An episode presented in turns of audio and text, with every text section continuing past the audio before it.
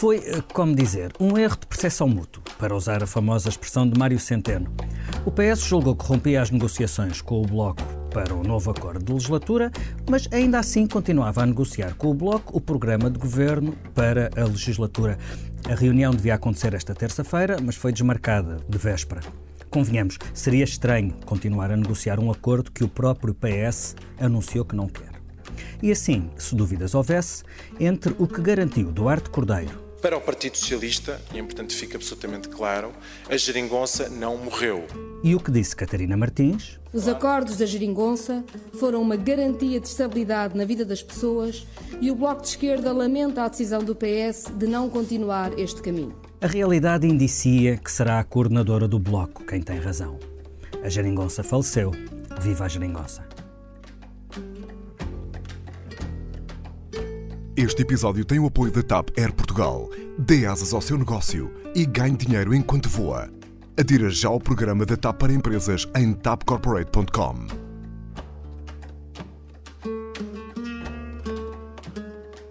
À esquerda já não há geringonça, à direita há uma gaiola das malucas. Isso mesmo, o PSD parece uma gaiola das malucas. Quem o diz é Nuno Moraes Charmento, vice-presidente do Rio Rio.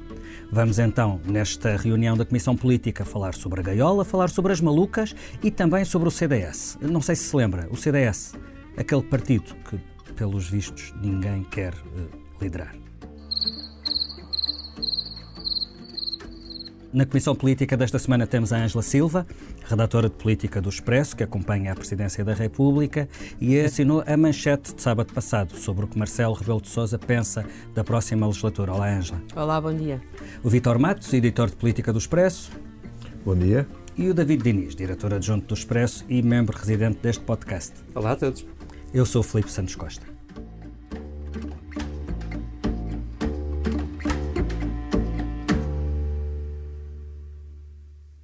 Vamos lá apertar os cintos porque vem aí uma legislatura animada, talvez até animada demais. Veremos se não é uma legislatura imprópria para cardíacos. E por falar nisso, Angela, há notícias do coração do Presidente da República. O cateterismo está para breve. O coração presidencial estará a postos para uma legislatura de alta tensão.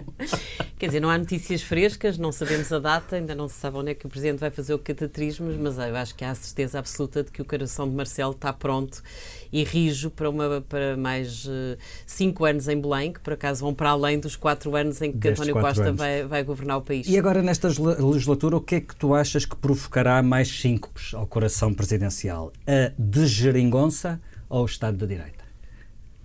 As duas juntas, aliás, têm sido as duas juntas que têm preocupado Marcelo. Marcelo passou estes quatro anos a queixar-se da ausência de uma alternativa de direita, a lamentar que, que o PSD e o CDS não conseguissem sequer conversar um com o outro e de certa forma a postura dele foi um bocadinho a postura de quem, de quem ia dando sinais de que tinha que discretamente ir preenchendo esse vazio. Foi discreto, sem dúvida, mas apesar de tudo fê-lo em momento-chave.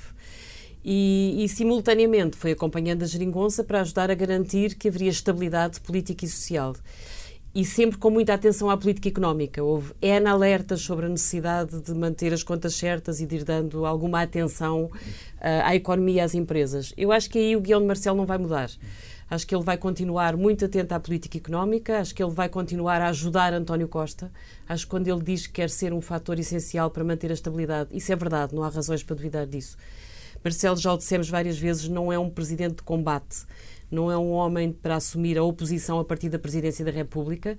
Acho que ele vai ser, vai estar mais livre, assim como António Costa vai estar mais livre porque se libertou da, da geringonça, ele também vai estar mais livre sobretudo a partir do momento em que a sua recandidatura esteja, esteja hum, cumprida, portanto, ela está garantida, mas agora acho que ele hum, não vai ser oposição, vai trabalhar para, para ajudar a manter a estabilidade do país Agora, vai ser mais exigente, isso vai. É uma característica de um segundo mandato e ele está seriamente preocupado, como se viu na declaração que fez ao Expresso, com a situação económica internacional. Era aí que eu queria ir. Eh, na declaração que ele fez ao Expresso, ele diz eh, que vamos ter dois ciclos nesta legislatura, o primeiro até 2021 e depois uma segunda metade de 2021 até 2023, se o governo lá chegar.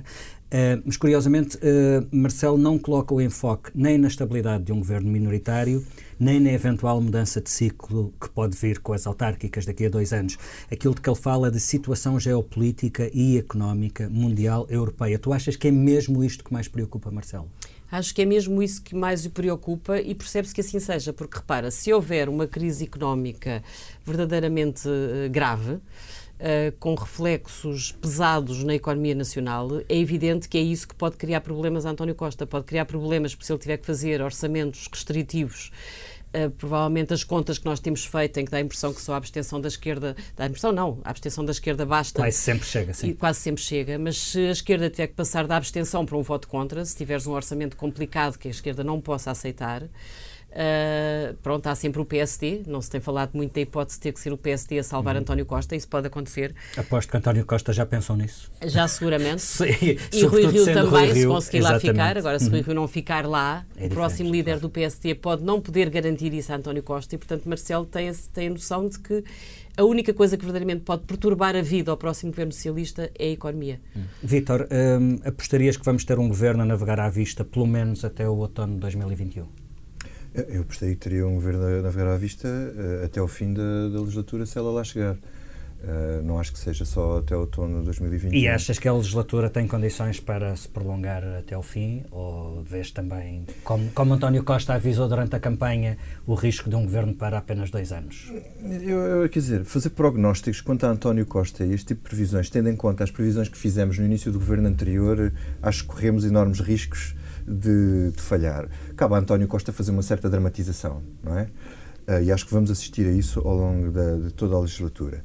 O, o, que temos aqui é um quadro. Uh, há aqui, quer dizer, a política é o jogo da simulação e da dissimulação, já dizia o velho cardeal Mazarino. Portanto, isto não é nada de novo. Vimos simulação e dissimulação na, na primeira ronda de negociações, que era uma coisa que tinha que ser feita, e estamos a ver agora na questão da necessidade de se negociar um acordo com papel ou sem papel, se é sobre o programa, se é Achas sobre o orçamento. que o PS nunca quis realmente esse acordo com o Bloco? António Costa disse isso, deu, deu a entender isso durante, sei lá, eu ia dizer desde a nossa entrevista ao Expresso em agosto, mas não, já vem de trás, que ele dá a entender que não queria ficar a, a, agarrado ao Bloco. Há aqui várias razões para não estar agarrado ao Bloco. O, o, uma delas é porque perdia o fator competitivo nos orçamentos, eh, o fator competitivo entre o Bloco e o PCP, se tivesse um acordo só com o Bloco, punha o PC fora, o PCP tinha a rua toda por sua conta e, e, e não tinha aqui o jogo para dar uma coisa a um, jogar, dar outra coisa a outro que no fundo foi o que aconteceu na legislatura passada.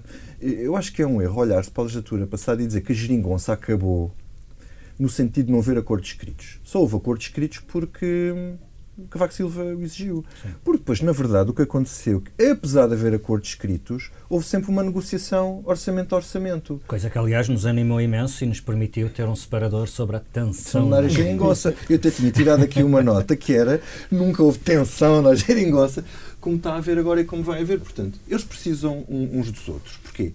O PS precisa, por razões evidentes, para fazer passar os orçamentos e, e para ir governando que é um bocado o estilo de António Costa, é ir governando. Pronto. Dia de cada vez. No caso da esquerda, a única mudança que há é que não há ameaça da direita. Não há uma ameaça à direita, como houve, que era o cimento daquela geringonça. Neste momento não há isso, mas há outro problema, que é então vão fazer o quê? Vão deitar o governo abaixo? Quer dizer, em que circunstâncias é que eles vão deitar o governo abaixo? Vão somar os seus votos aos votos do Chega para deitar o governo abaixo. Da Iniciativa Liberal e do PSD. Pronto, quer dizer. Um... David, tu não achas que a prioridade que o Bloco deu nesta, nesta, neste iníciozinho de negociação com o PS, a prioridade que o Bloco deu à alteração da lei laboral como condição sine qua non, não achas que tenha sido essa a razão pela qual uh, o acordo ficou pelo caminho? Foi só uma boa desculpa que o PS agarrou? Eu acho que era de interesse mútuo arranjar bons pretextos para não, para, para não assinar nada. Ou seja, António Costa não tinha um bom incentivo, o Vitor já o explicou, portanto não é preciso insistir em cima de argumentos, um, para deixar o PCP de fora, não era uh, brilhante, sabendo nós que António Costa preza mais a fidelidade do PCP do que a tática permanente do Bloco de Esquerda. Lealdade, lealdade, fidelidade. Uh, cada um escolhe a sua palavra. Uh, e do, da parte do Bloco também não havia manifestamente grande interesse em ficar preso ao governo do Partido Socialista, não sabendo muito bem com que, que legislatura é que vamos ter pela frente. Um, ou seja, ver o PCP fora a contestar e o Bloco estar permanentemente preso a um acordo, só se o acordo fosse realmente muito bom. E aquilo que o Bloco fez foi, era mais ou menos previsível, que foi uh, exigiu um acordo muito Pôs bom. a fasquia alta, sim. Pronto. Uh, e evidentemente isso era bastante difícil e, e, aliás, indesejável para António Costa. Portanto, eu diria eu, que os dois, uh, os ingleses têm uma expressão ótima para isto. Agree to disagree. Uhum. foi de, Concordaram em discordar. Precisamente. Uh, acontece que eu acho que o, o, PS rompeu cedo demais, quer dizer, assumiu para si o, o ónus de uma, de uma não continuidade, o que me parece do ponto. Por, porquê? Porque os dois partidos tinham ao mesmo tempo um desinteresse em, em, em fazer aquilo, em, em assinar um papel, mas tinham um, os dois sobre si o ónus do que foi o resultado das legislativas, porque o resultado das legislativas é, como aliás António Costa reconheceu na noite eleitoral, uma espécie de chancela do eleitorado sobre a solução que foi encontrada. Portanto, há aqui um, um risco de o Partido Socialista, dizendo, assumindo, olha, não é preciso acordo escrito, nós não vamos fazer acordo escrito, de desencantar uma parte do eleitorado que queria que a, que a solução continuasse. Agora, é evidente que não é a mesma coisa ter um papel escrito ou não ter um papel escrito. Aquilo que nós tivemos nos últimos quatro anos foi, para todos os efeitos, do ponto de vista formal, um acordo de incidência parlamentar. E aquilo que nós vamos ter nestes quatro anos, ou melhor, naquilo que for da legislatura, será um, um, governo minoritário sem apoio explícito. Evidentemente, com uh, algumas vantagens face àquilo que foi a governação de António Guterres. Eu acho que é importante distinguir isto. Uhum. A, a, vantagem número um, o histórico dos últimos quatro anos, que evidentemente vinculam muitos partidos da esquerda e, e não os uh, desobrigam, digamos assim, de procurar, de manter Ou diálogo seja, permanente. Não saímos destes quatro anos como se eles não tivessem acontecido. Exatamente. Hum. E, uh, e com isso também, um segundo fator que é muito importante, foi que, ter-se quebrado o tabu de a esquerda nunca ter aprovado um orçamento do, do Partido Socialista. Nunca tinha acontecido. Aconteceu em todos os quatro anos da última legislatura e, portanto, esse muro. E apostarias que acontecerá no próximo? No eu próximo orçamento, já agora daqui a, a poucos meses? Apostaria que será viabilizado pela esquerda, quase de caras, porque é o primeiro, porque, não há, porque continua a haver margem orçamental. Um, e eu acho que, na verdade, essa é a chave. Há um, António Costa carregou durante a própria campanha muito sobre o espectro da crise económica que aí virá. Mas não há um organismo internacional que não preveja para os próximos quatro anos em Portugal algum crescimento económico. E vocês dir-me-ão, ah, mas pode ser desaceleração. Uhum. É verdade, mas eh, mesmo em desaceleração, a desaceleração implica crescimento, implica uma margem orçamental. Ponto 1. Um. Ponto 2. Não há nada que indique, pelo contrário, que, que, a política expansionista do BCE seja descontinuada. Eu digo pelo contrário, porque Mário Draghi, à saída, diz vamos voltar a comprar dívida. Aliás, lançando uma grande polémica dentro do próprio uhum. BCE, as páginas do, F, do, Financial Times têm relatado uh, bastante bem. Uh, e, face a tudo isto, não há propriamente uma previsão para António Costa de que as coisas vão correr tragicamente. Portanto, mesmo os, os avisos de Marcelo são evidentemente ajuizados. Um, quer dizer, não passam disso mesmo. Nós hoje não temos, estamos muito longe do cenário de 2008. E António Costa pode confiar à partida que terá margem de manobra suficiente para ir encostando o Bloco de Esquerda e o PCP a Quer dizer, é isto ou ir para eleições e entregar uma maioria absoluta. Muito bem, e em relação ao governo com que António Costa fará isso? Uh, aparentemente cumpre-se aquilo que o Primeiro-Ministro tinha dito em agosto na entrevista ao Expresso. Uh, houve duas remodelações no último ano e, portanto, agora muda uhum. pouca coisa. Uh, tudo indica que a regra será não haver ligações familiares, o que dá um excelente pretexto para sair Ana Paula Vitorino de Ministra do Mar, e sem outros dois ministros que pediram para cessar funções, no caso Vieira da Silva é público, Manuel Leitor também terá sido assim, e também pode sair Francisca Van Dunen, igualmente a seu pedido. Angela, fazer pequenos acertos muito pontuais dá António Costa ao governo de combate uh, e, de, e com a agilidade necessária para uma legislatura de um governo minoritário?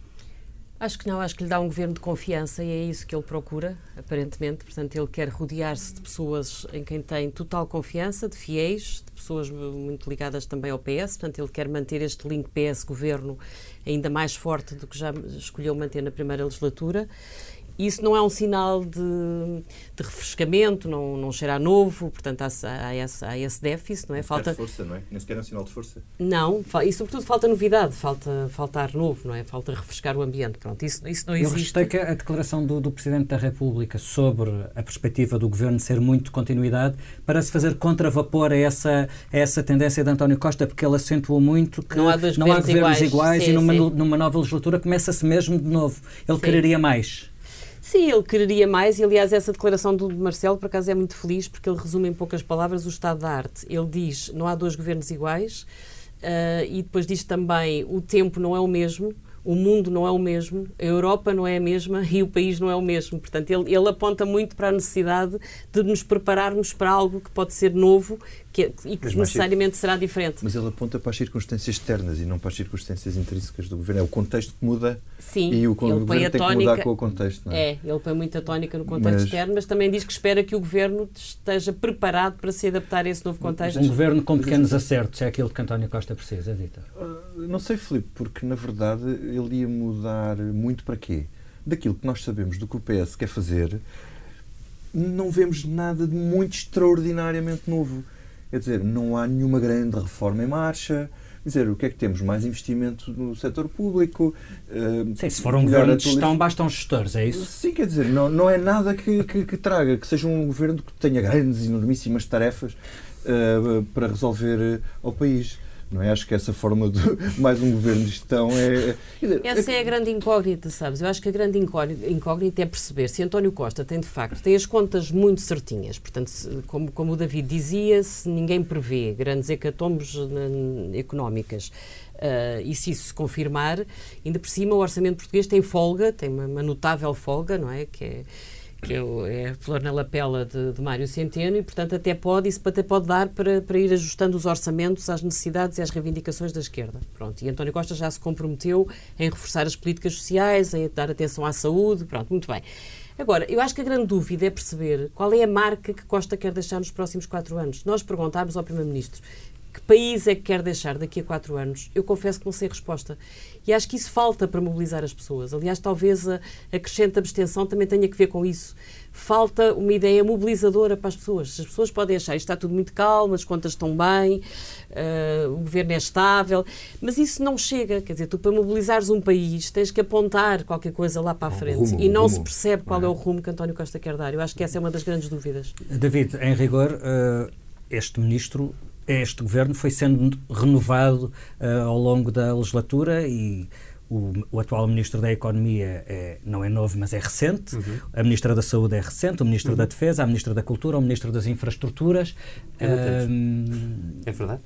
Olha, eh, sobre este ponto, uh, é assim, sobre, sobre o Governo, nós temos...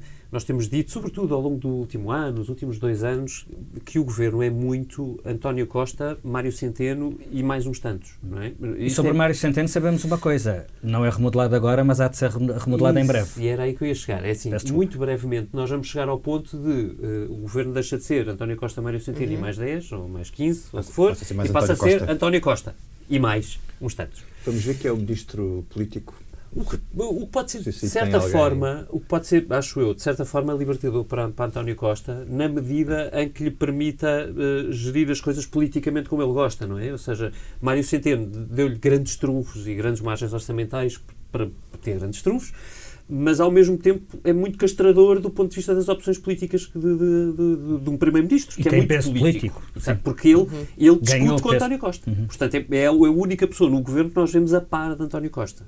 Agora, a legislatura sem acordo escrito uh, faz, uh, coloca António Costa numa posição um bocadinho diferente. E eu acho que com algumas vantagens e uma desvantagem as vantagens passam por. Nós sabemos que António Costa não gosta nada de reformas, portanto, ele, ele, já fez questão de nos dizer várias vezes: não gosta nada da ideia de reformas estruturais, hum. o país não vive de reformas estruturais, elas estão feitas, etc, etc. Ele quer fazer mais e melhor, mas era bom que explicasse o que é que isso quer dizer. E, e não, mas, mas, isso não é o perfil de António Costa. Ele não é um líder galvanizador. Portanto, se vocês quiserem, acho que uh, uh, António Costa hoje está um bocadinho na posição que Passos Coelho tinha há quatro anos antes de perceber que não ia fazer governo que é, uh, ele é, é, o líder que quer ir resolvendo problemas, uh, que quer ir tapando buracos, digamos assim, mas sobretudo que vê nestes primeiros anos da legislatura uma grande vantagem ou uma grande hipótese de uh, pôr as contas em ordem de uma vez por todas para o país poder respirar fundo. Enfim, este era basicamente o discurso de Passos há quatro anos, quando foi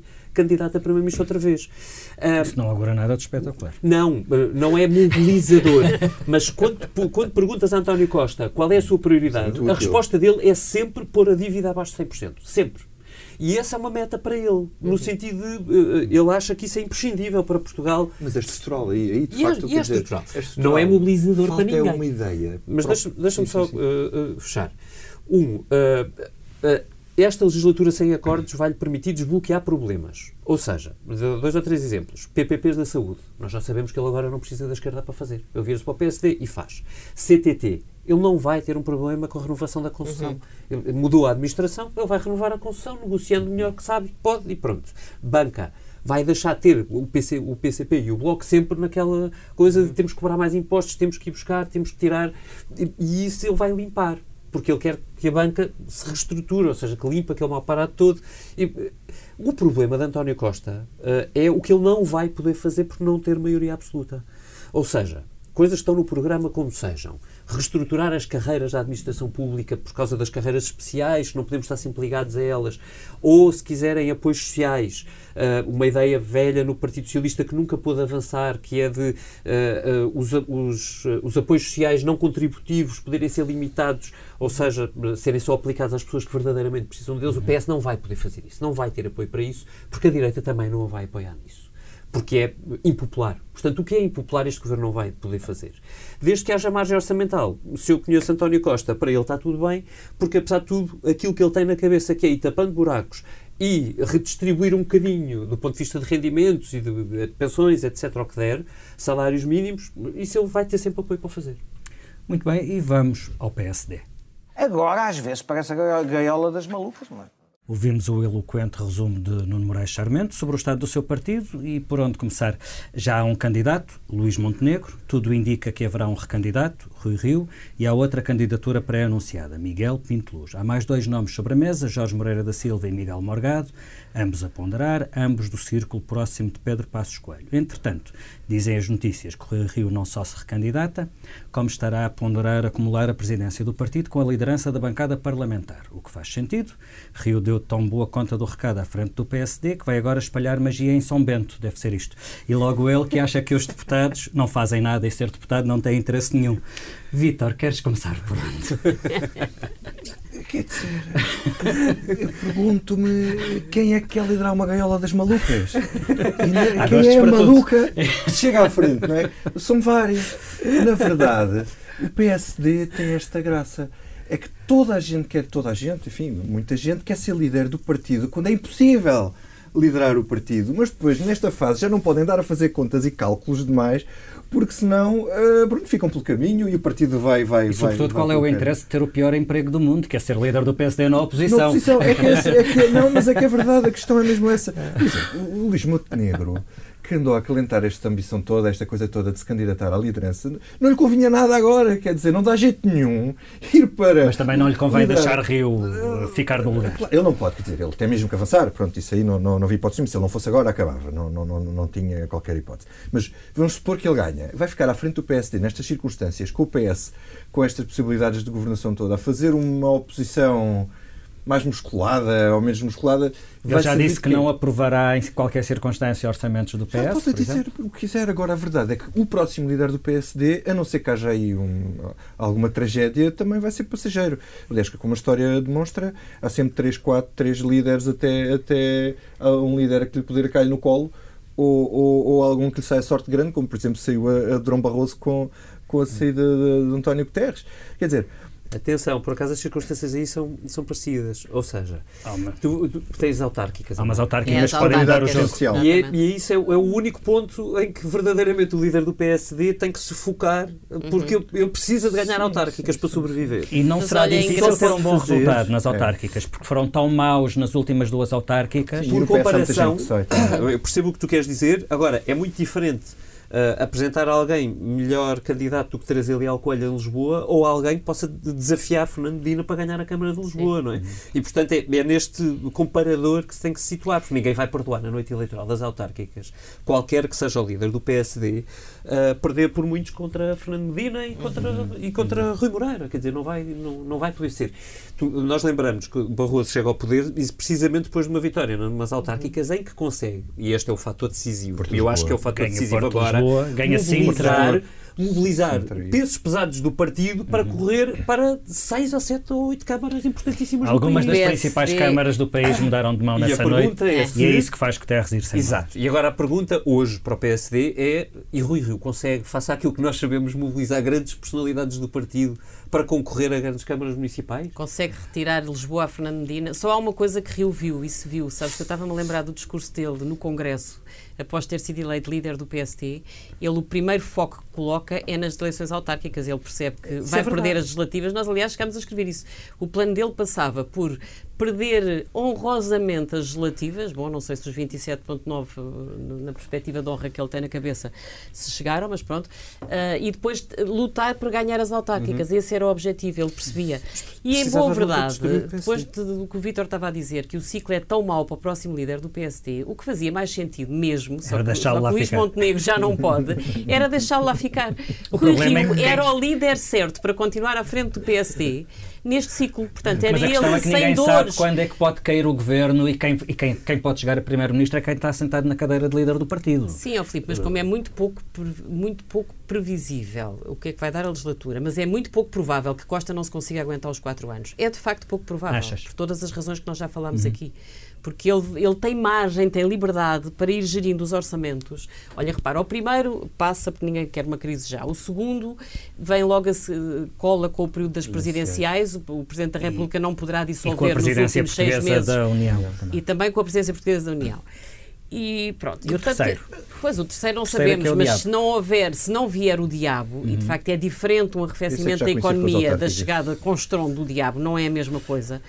Portanto, não é nada líquido que Costa não consiga aguentar-se. E, portanto, o certo era, era Rui Rio continuar. Rui Rio era o líder do PSD que, sem dor e sem esforço, viabilizaria uh, várias coisas a António Costa, desde orçamentos até às tais esta, sei lá, a tal história do, do, do, SNS, ele tem que regulamentar a lei de bases da saúde, vai precisar da direita, não é com a esquerda que o vai fazer se quiser manter as PPPs.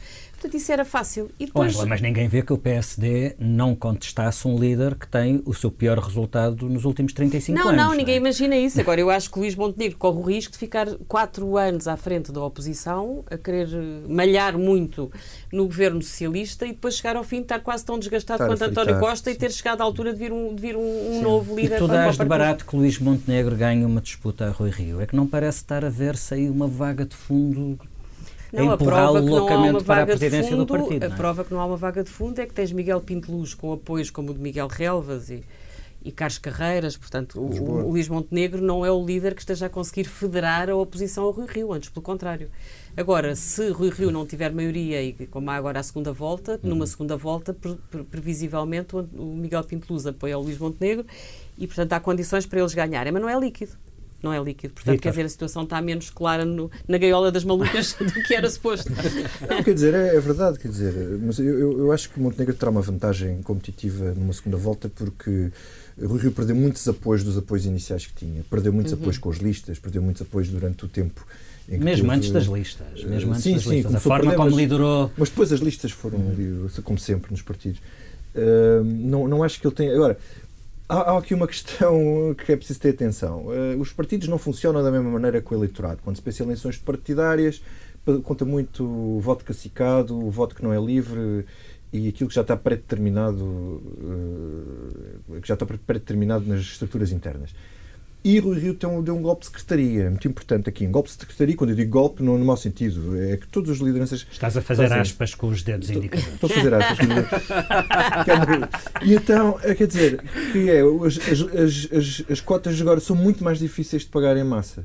O Rio mudou a maneira de, de forma de pagamento de cotas. Quem Portanto, quiser. O Rio deu um golpe anti-golpe. Um é golpe anti-golpe. Quem quiser Agora, pagar 300 ou 400 cotas ou 600 cotas ah, assim já não consegue barda, fazer isso. Tem muito mais dificuldade. É. Consegue-se. Mas isso é bom, não é? Isto quando se escala isso é bom. É bom para o sistema. Quer dizer, é bom, é bom Sentimos todos que isto se torna um bocadinho menos menos cacicado, menos É, mas manipulado. Resta saber, desde que a Secretaria-Geral do partido seja neutra. Pronto, que é sempre o problema nisto aqui, eh, nunca se sabe. É. Por exemplo, Marcos Mendes, historicamente, está a tomar conta de Marcos Mendes fez uma coisa dessas com os famosos pins há, dez- há não sei quantos anos, contra, contra Menezes, Menezes. mas Menezes isto escala. Menezes escalou, fez um golpe de informática e não sei o Tanto quê. quanto me lembro, foi buscar um hacker aquilo, espanhol. Foi foi? buscar um hacker, furou aquilo e depois a gente em barda a pagar cotas e não sei o quê, e depois ganhou e Marcos Mendes ficou assim a olhar para ver como é que isto é possível. Pá, não sabemos. Então, vamos dedicar os últimos minutos a um pequeno partido chamado CDS. Esta segunda-feira, Telmo Correia, um dos cinco deputados centristas que sobreviveram ao chamado massacre de 6 de outubro, deu uma conferência de imprensa para comunicar ao país que não será candidato à liderança do partido. No fim de semana, António Pires de Lima tinha dado uma entrevista para informar a pátria que não será candidato à presidência do partido e desafiou Adolfo Mesquita Nunes, que respondeu que não será candidato à presidência do CDS. A estes três nomes juntam-se outros dois não candidatos oficiais, eh, Pedro Mota Soares e Nuno Melo. Ahm, David, tanta gente a não querer é bem a medida do sarilho em que o CDS está metido, não é? Sabes que se, se- se o CDS tivesse o Nuno Moraes Charmente, diria que essa é a gaiola sem malucas. Porque não deixa ninguém.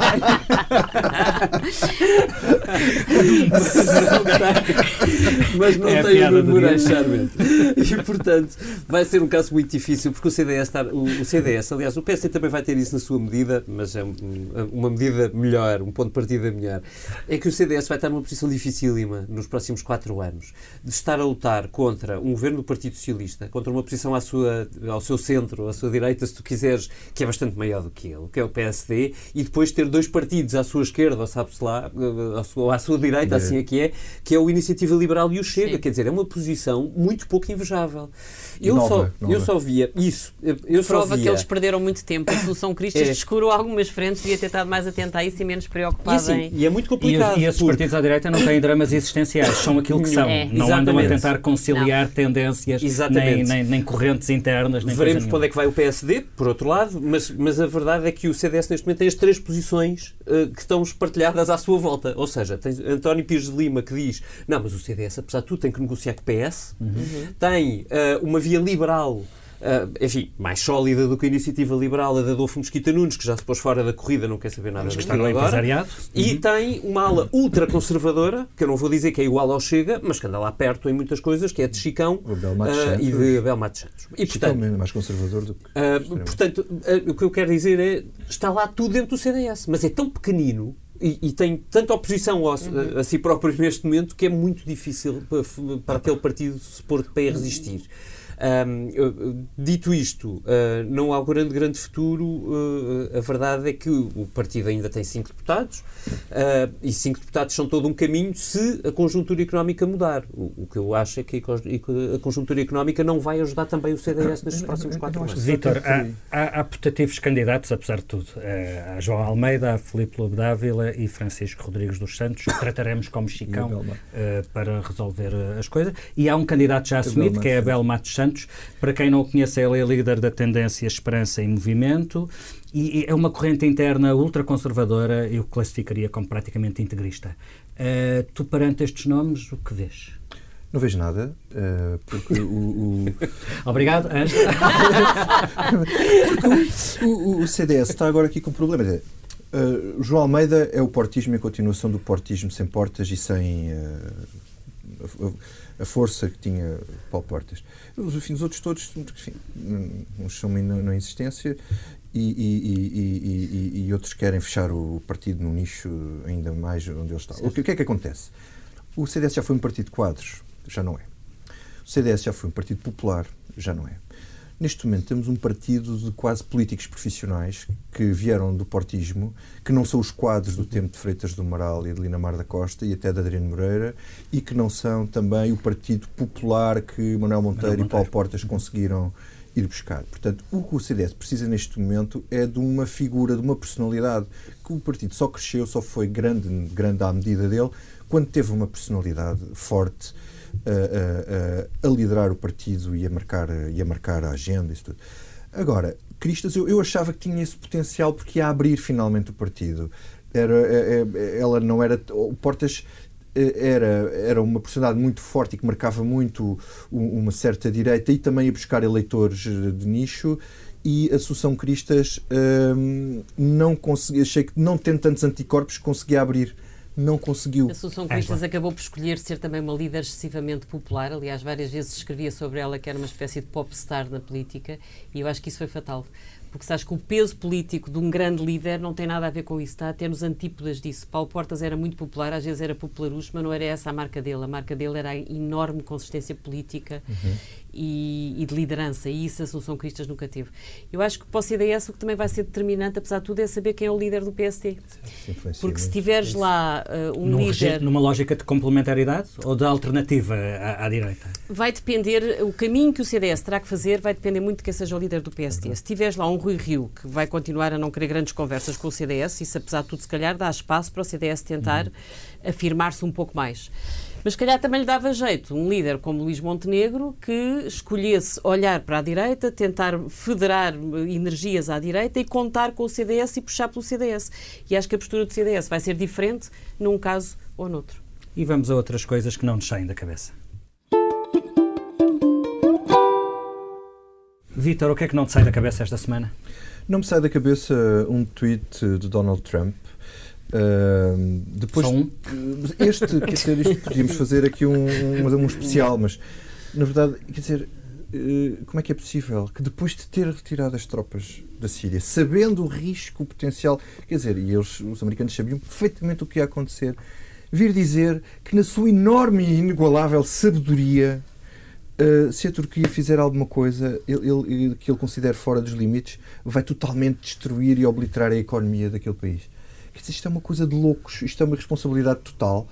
E, entretanto, provocou uma, uma, aliança dos curdos com Damasco e com Moscou e, portanto, e, e, dizer, provavelmente. Não, dizer, mas é irresponsabilidade, não, não consigo, apesar de sermos constantemente surpreendidos pela irresponsabilidade deste homem sentado na cadeira mais poderosa do mundo, eh, continua a conseguir surpreender-nos. Ângela, o que é que não te sai da cabeça esta semana? Olha, não me sai da cabeça a forma como a RTP, o canal público de televisão, resolveu deixar na gaveta o programa Sexta à Noite, que é um programa de investigação que incomoda muita gente e que foi deixado na gaveta durante toda a campanha eleitoral. Uh, Fat, uh, não é Fátima, a Fátima era a mãe. A Sandra. A Sandra Felgueiras, que é a jornalista que, que coordena o programa, anunciou uh, antes das férias que iria regressar a 13 de setembro, mas afinal o programa só voltou um mês depois portanto, fechado o ciclo eleitoral. E, e qual, de que é que esse programa tratava? Tratava de dois casos potencialmente muito incómodos para, para a família socialista, um que tem que ver com a exploração de lítio em Montalegre, que se chegou à conclusão que foi entregue a uma empresa que foi criada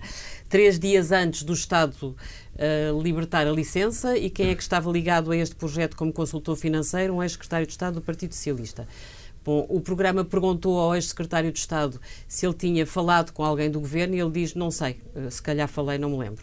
E depois há ainda uma outra história que tem que ver com negócios do lixo que terão passado para a Motengil e também. Pronto, a reportagem era uma reportagem incómoda, claramente, para o Partido Socialista e foi deixado o, o programa na gaveta durante um mês, coisa que nem sequer aconteceu nas legislativas de 2015, quando o governo era o de Passos Coelho e o sexta à noite continuou. Sexta às nove. Sexta às nove. Acho péssimo que se ponha um biombo à volta de um programa de investigação e isto da parte do canal público é mau. David, conta-nos tudo. O que é que não te sai da cabeça? And now for something completely different. Um, o, o, a história incrível da da decisão sobre o prémio uh, Booker Prize, uh, um prémio, o maior prémio de literatura britânico, que foi atribuído esta segunda-feira à noite não a uma, mas a duas escritoras, a Margaret Atwood pelo seu The Testaments, que eu estou a ler e que é maravilhoso, e a Bernardine Evaristo pelo seu livro Girl, Woman, Other. Depois, Sendo que isso vai contra as regras. Completamente contra todas as regras do Booker Prize há mais de 30 anos, que proibiu a atribuição de mais do que um, um, a mais do que um escritor, sendo que a reunião foi sucessivamente interrompida para conversas com o presidente da, da, da fundação que atribui o Booker Prize, uh, e com eles a tentarem convencer uh, essa, essa pessoa a atribuir às duas escritoras. a justificação para a atribuição é feita nestes termos. Tentámos votar, não resultou. Aí está uma metáfora para os nossos tempos. É só bom lembrar, o Booker é um prémio britânico, embora pudéssemos dizer que podia ser um prémio do Gabinete de Estudos do PSD também. Cada um tem a geringonça que merece. A, a, mim não me sai da cabeça uh, Um filme que vi recentemente, poucas coisas me dão mais alegria do que fechar-me numa sala escura a ver um filme no grande ecrã. E este outono está a ser extraordinário para cinéfilos. Um, há um filme em particular que não me sai da cabeça, o Parasitas, do sul-coreano Bong Joon-ho. Foi palma de ouro no Festival de Cannes. É uma parábola sobre a luta de classes, sem o bafio que costumam ter as parábolas uhum. sobre a luta de classes. E é um retrato social profundamente político, com muito humor, violência e tensão, enfim humor, violência e tensão, podia ser sobre o PSD, mas não é. A edição multimédia desta reunião é do José do Pinto, a ilustração é do Tiago Pereira Santos. Voltamos para a semana, já com o Parlamento arrumado e governo feito. Imagino que com 12 candidatos no PSD e talvez meio no CDS, como diria o cardiologista Marcelo Rebelo de Souza, aguenta coração.